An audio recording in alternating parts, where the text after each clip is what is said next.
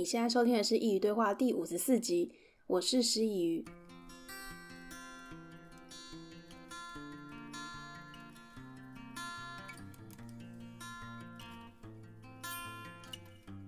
大家晚安。今天又是快要变成每月固定节目的摩羯座 A 型的来信。上一集他提到他跟 Peter 分手了，并且还说了一段遗憾的雨中故事。那今天的他又过得如何呢？其实每一次看摩羯座 A 型的文字，我都觉得他是一个心思很细腻的人。今天他要分享的是他去参加前任婚礼的故事。我觉得这样的经验很难得，因为我想应该也很少人有这样的经验吧。我自己是没有。如果你也好奇的话呢，不妨一起来听听看这段经历。那我们就开始吧。我们和好了，但是我今天不打算停止对你诉说，不论你是否发现我悄悄的留言了。某天下午，我从我的噩梦中惊醒，左手一抓手机一看，俨然已经是下午两点十七分。那是阳光爬上我洁白卧床的时分，是不是那光也想把我从黑暗中给挖起来？我很清楚的记得，这是第三次醒来了，而且距离第二次眼睛睁开的时候，肚子的饥饿感已经不在了。尽管强烈的罪恶感与薄弱的意志力在我心中回荡。我是否该起床了？是否原本觉得重要的事情也不再重要了呢？我偷偷的说，我不想起床。你有没有曾经和我一样，想要却没有起床的动力呢？于是我睁开眼做的第一件事，也是最不该做的第一件事情。我伸手摸来摸去，终于摸到了手机。我把萤幕划开，该死的人脸辨识，在侧睡的时候总是无法顺利的解锁。失去指纹辨识后，我更常使用的是数字密码解锁。划开讯息一看，不看还好，一看有一百多封未读讯息，其中有三十八条工作讯息，五条客户讯息，三十三条朋友群组里的讯息，四条新闻通知，然后有一些私讯，还有平时关注的官方账号的通知。我有强烈的讯息洁癖。也就是必须让手机上所有的提醒通知通通都消失。我没有办法让数字在画面上驻足停留，而且我只要看到通知一定要点开，内心生怕遗漏掉任何重要的讯息通知。打开 App 之后，我会迅速的浏览划过，优先已读不重要的讯息，详阅工作的群组，再置顶重要的讯息和客户的对话框，有时要回复朋友的无病呻吟。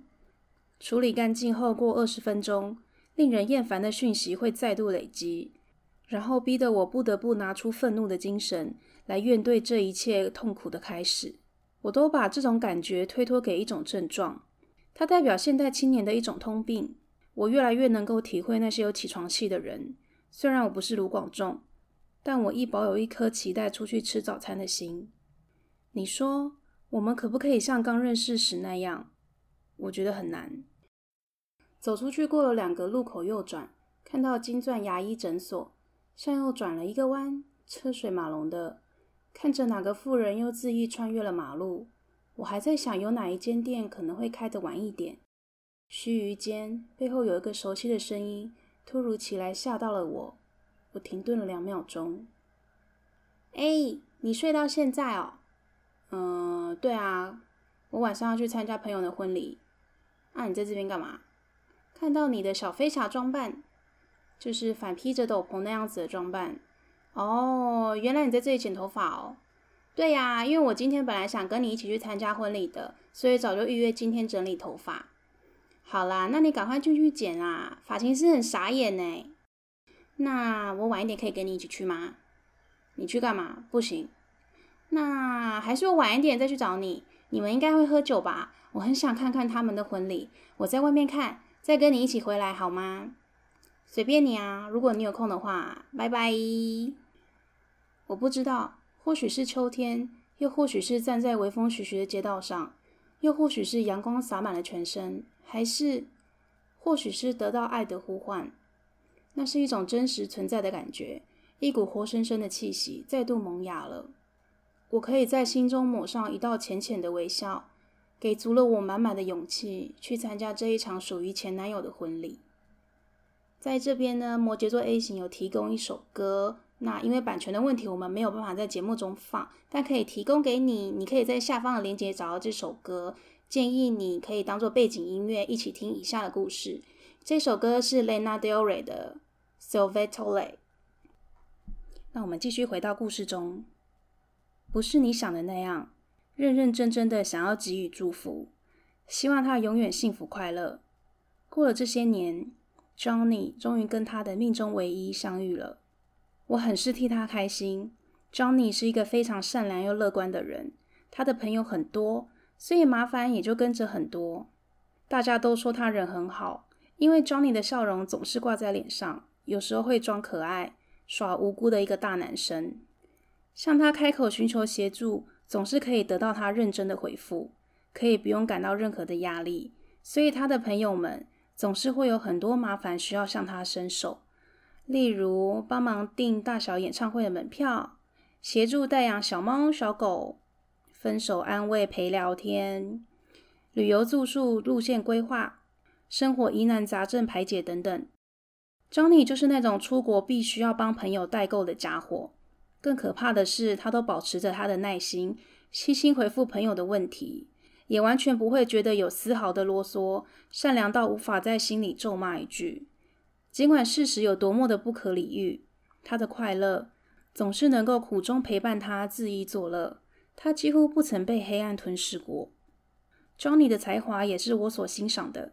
他闲暇时在粉丝专业中管理二手的跳蚤拍卖，这个页面里有很多不错的产品跟很好的价格。我觉得他的拍卖交流做得非常的好，每个成员都很活跃。你知道为什么吗？他常常当朋友之间的桥梁，他会细心的审核发文，然后亲自取货、产品把关，再送给购买者，让大家可以省下不少功夫跟运费。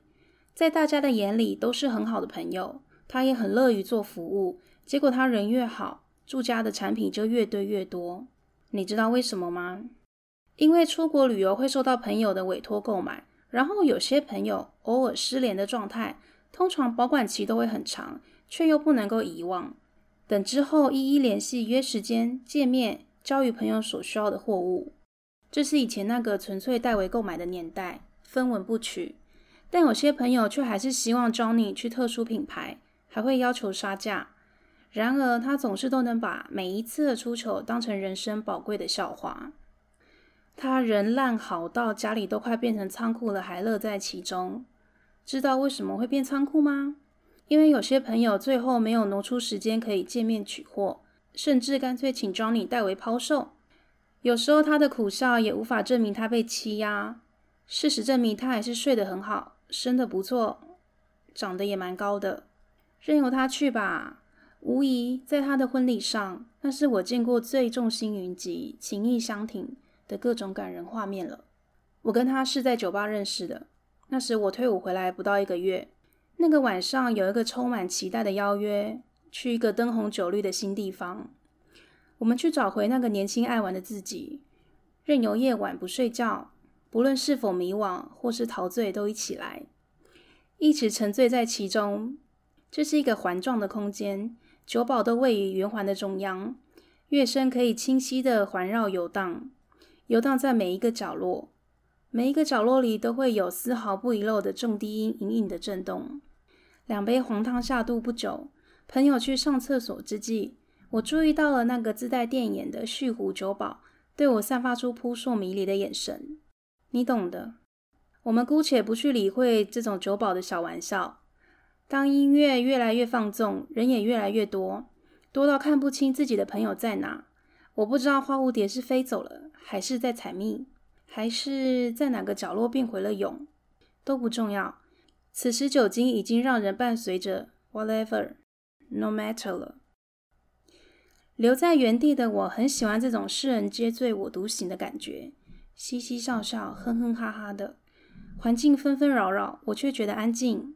因为我是摩羯座 A 型的我，深夜两点十五分，小胡子酒保肯定很看不惯这个样子的我。终于，大动作的直愣愣盯着戴着小沙弥头的我。没一会，他走了过来，递上一杯“宝贝睡三天”，收起了迷之笑容，坚定的对我说：“这是我朋友给你的。”然后转向我右边一位帅哥，向他收取了现金。于是我以为我懂了，然后我理所当然的面向右边，转向本页最亲近的陌生人，一口气把他看得清楚，从头到脚。我用微笑眼神，温柔的对他说了声“谢谢你”。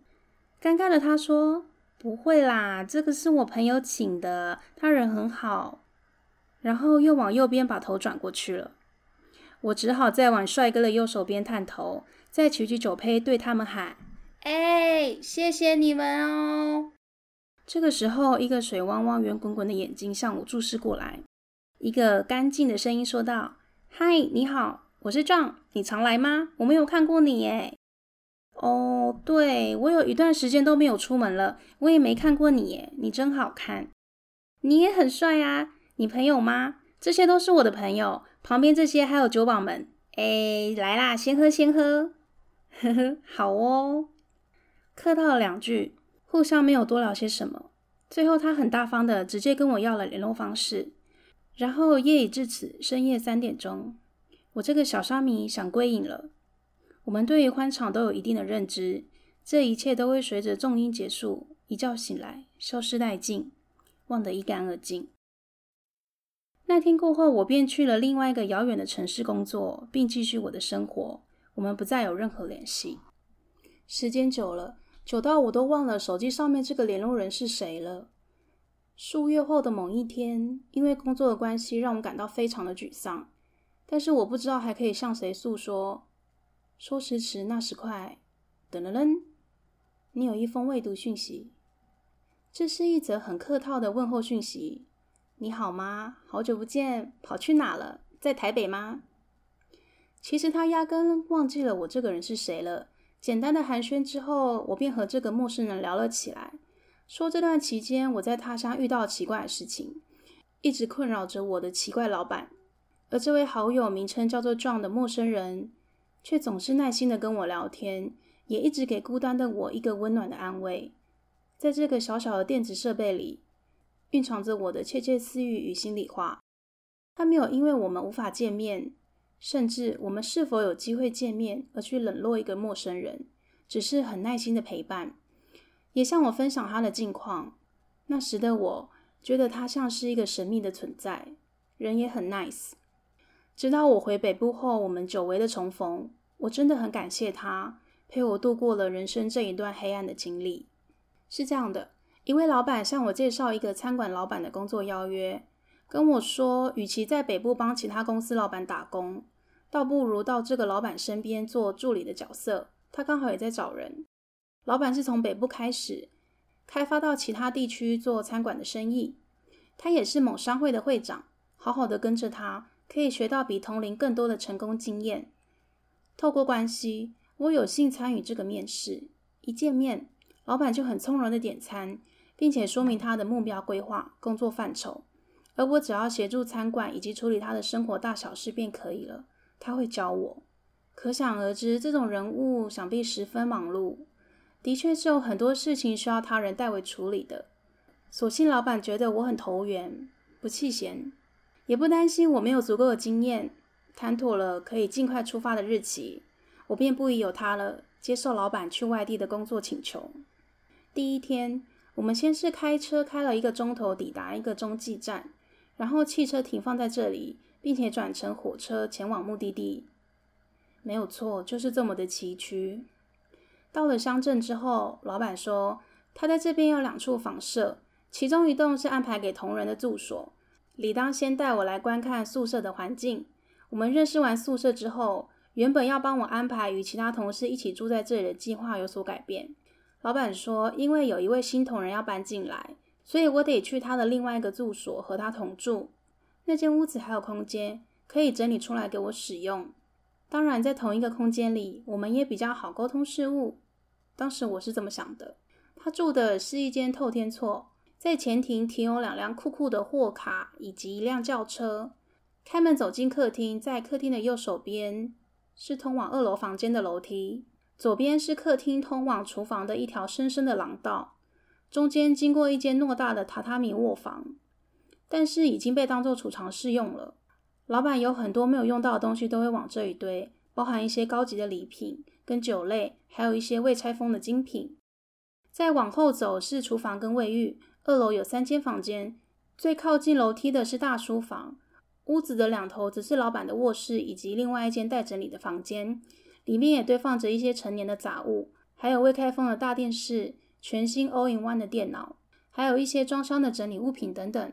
老板说这边还欠缺整理，等给我买了新的床铺，我就可以把电子设备组装起来在这边使用，看缺什么就准备什么。他说希望我可以尽快的习惯在这里生活，我也不想辜负这一份工作。我期待未来可以在笔记本上记录每个充实的事迹，然后努力的达成，完成每次开会的 KPI 以及系统优化，并且提出提升业务以及来客数的计划。洗完澡后，我便在这个空空的房间待着。晚上十点多了，老板大声的唤我，我便匆匆的下楼问他什么事。老板说：“你肚子饿吗？我们去买宵夜好吗？”因为我很累了，我说。不用啦，你去吃就好了，谢谢老板。老板想了一下，便回答：“想带你去买宵夜的时候，顺便看一下那边的垃圾场在哪。你以后要自己处理，赶快去换衣服下来吧。”我只好摸摸鼻子，就是自认倒霉的意思，然后赶紧和老板出去完成他的一己私欲。然而我的慧根根本认不出来垃圾场到底在哪里，就只是经过大小的市区街道。老板很满足的介绍每个必吃的罪恶宵夜。一次买足之后，他开怀的回到了住所。我和老板一边吃炭烤宵夜的美食，他开心至极的便大方拿出珍爱的 whisky 要与我一同品尝。但是任性的我只想喝红酒，不带甜的。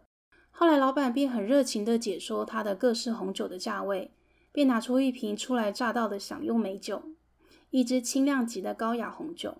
恰到好处的香气停留在杯中，喝起来极为顺口。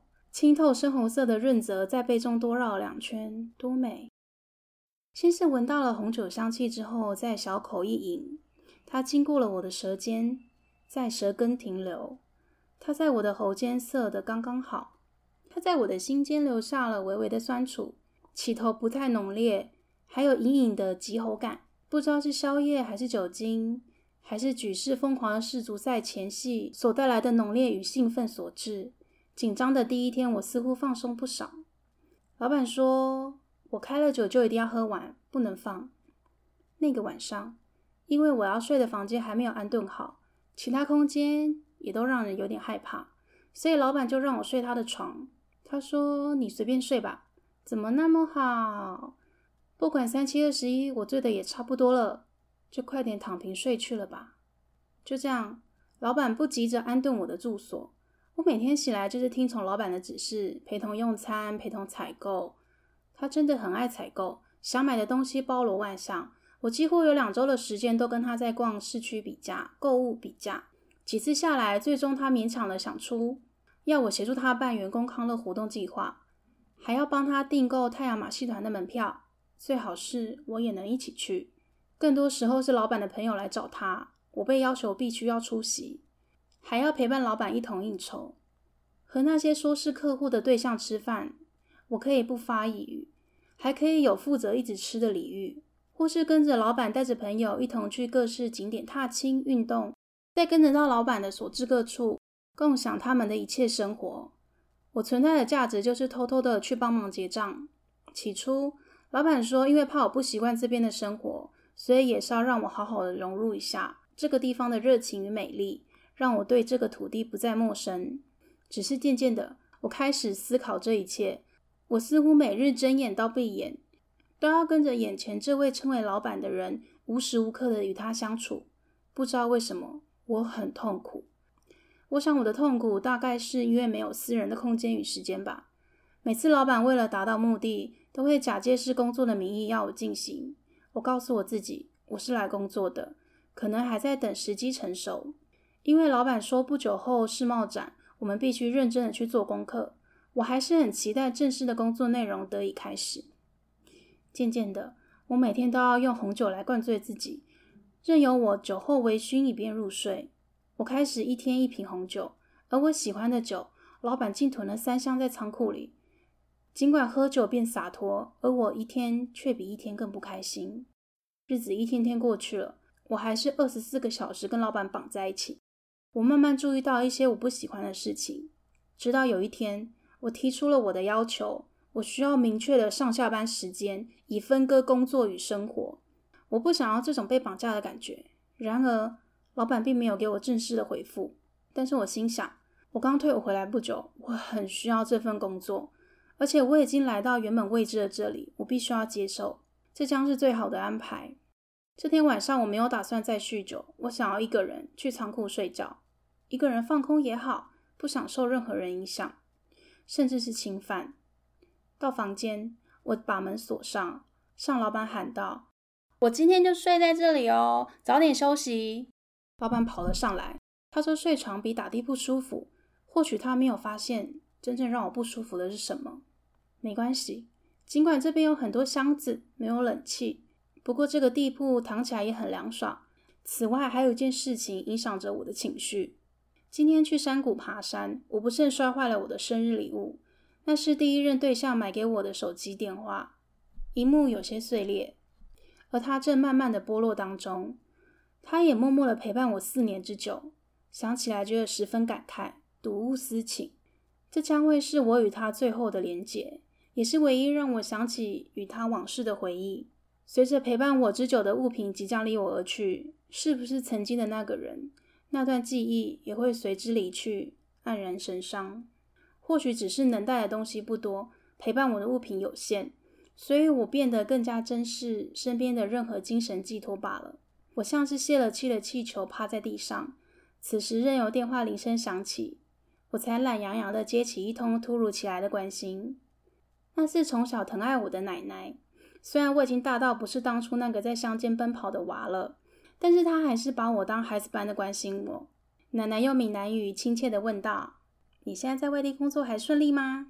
你们头家让你做什么还习惯吗？你们做吃的很辛苦诶。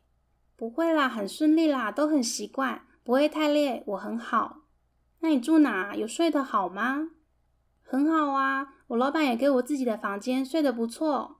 后啦，那你在外面不要乱交朋友，要小心，外面很危险。”晚上不要我被照，知不？好好做哦。电话挂掉了之后，砰砰砰，砰砰砰，喝多了的老板像是在猛烈的拍打着房门，大声斥喝。但是我听不清楚他含糊的话语。我在当一个装睡的人。我觉得他好像发疯了。窗外宁静的月光照了进来，他是不是同时也守护着我的故乡？我在地上侧身翻转。蜷曲着身体，面向注视那个幽暗的门口。奶奶要我好好努力。我的脑海里不断盘旋着关心，我内心感到迷惘，突然不知道我在这里做什么。不管外面任何的鼓噪，我用力紧闭着双眼，不知不觉回想起孩童时期的自己，还在那里奔跑，骑脚踏车总是跌倒，站起来再去玩纸飞机，然后不知不觉，眼角处一道眼泪哗然而下。不许流泪，不然弄湿盖在身上的外套就不好了。这段时间，每到晚上，我都赶紧把自己锁到房间里去，直到我恶心的再无法如此了。有些事我必须要沟通。我说我很抱歉，我很难过，因为手机坏掉，我这阵子心情都很不好。我说我需要自己的空间，我说我需要明确的工作时间，我只要领我需要的薪水，我不需要加班费。然后我终于说出口了，我说：“可不可以不要有意无意、不经意的、不小心的碰触到我的身体？”他急忙解释说：“他会多注意、多加小心。”他说：“他可以买新的手机给我。”他说：“我可以自己睡，但是不可以锁门，因为房间里有他的东西。”提到薪水，他说：“下个月他要安排国外旅游，需要我随行翻译，这就是助理该做的。想要领多少钱，我们可以重新再谈。”他说：“今天我们就去开户，我先存三百万到你的户头，以方便你每次协助待定款项的动作。”说完，老板的手又不小心从我的肩膀划过我的手臂，搭到我的手背上。最后他说：“看你愿意做多少事，就可以拿多少钱。”我的无比恶心与厌恶感油然而生，我毅然决然地离开了这份工作，这不是我想要的。那年多亏了张玲的精神慰藉，我不想与任何人提及这个恶心的往事，受到轻蔑与侵犯的感觉，想到就让我感到浑身战栗。后来我和 Johnny 越走越近，他是一个很需要爱的幸福家伙。相处的时候，他就常常觉得我没有多余的时间陪伴他，就连在同一个空间里，他都抱怨我只选择打电动。有一次，他很热情地带我去和朋友吃饭，结果他跟我介绍两位朋友，分别是前前任、前前前任。他人好到大家都跟他保持着友好的关系，只怪我当时不懂事。那对我来说是一个奇怪的聚会，那个疙瘩也在我心中。我们的关系直到。摩羯又为了工作而选择离去，我们彼此祝福。我祝福他跟他的前任们。时隔多年，如今我才晓得，原来一段心中只有善的关系，日后再做朋友，真的一点都不觉得尴尬，反而是诚心的希望他好。以上想让你知道我为什么会参加前任的婚礼，还有一个不想跟你说的经历。之所以我这么讨厌别人在我面前吹嘘权势和金钱那档事。我可能没有办法说明细节，为什么只是小动作便会让人感到恶心？如果有相同遭遇不舒服的朋友，不妨可以找人说一说。二零二一年七月二十五号，听完这个故事，你有什么感想呢？首先，基于上述这个故事听起来有点像是性骚扰，在这里我要呼吁大家，出门在外一定要小心安全。如果有觉得任何的不妥，可以去警察局备案，或是拨打一一三性骚扰防治专线，这个是二十四小时的。有任何需要，请不要犹豫。再来，我觉得这位老板的行径根本就是假公济私，非常的可耻。请各位在外求职的时候一定要睁大眼睛，你永远要记得，免钱的最贵，工作没了再找就有了。可是，假如我们想得坏一点，如果你被性侵了，这将会是你一辈子的阴影，非常的不值得。在这里也要奉劝，不论是男生或是女生，都要注意安全，因为不是只有女生才会受到侵害的。然后呢，也要非常的开心，摩羯座 A 型在那个时候能够顺利的脱离魔爪，不然我们今天就听不到你的故事了。所以各位在外求职还是要小心，只要有一点点不对劲，就一定要马上的提高警觉。如果你的公司跟你身边的人没有办法帮你的话，一定要寻求社会的协助。接着要说说那位 Johnny，听摩羯座 A 型的描述，我觉得他人也太好了吧，完全像是一个不存在的人设。但我一想，应该是因为这样子，他才有办法跟每一个前任都当朋友，甚至把前任邀请去参加婚礼。不过我说真的，我觉得有这样的朋友，真的挺让人家羡慕的。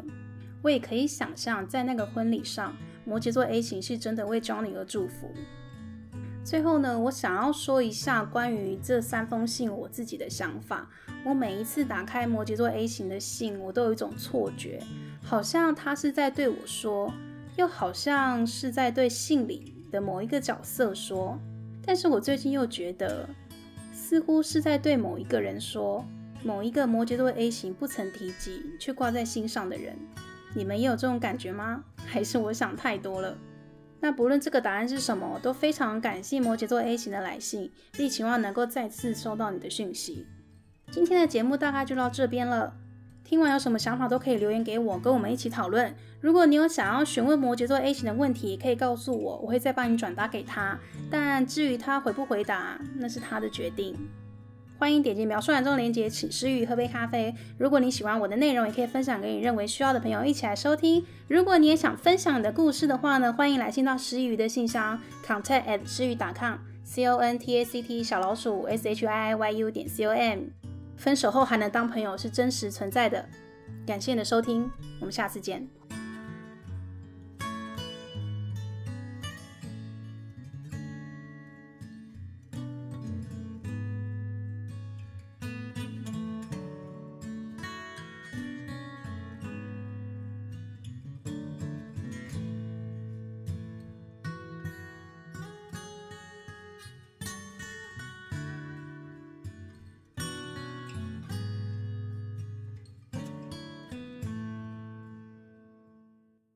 但我一保有一颗期待出去吃早餐的早餐。我跟他是在死在。我注意到了那个自带电眼的旭湖酒保对我散发出批数批数。所幸老板觉得跟我很投缘，投缘，还在那里奔跑，骑脚踏车车，今天一直吃螺丝，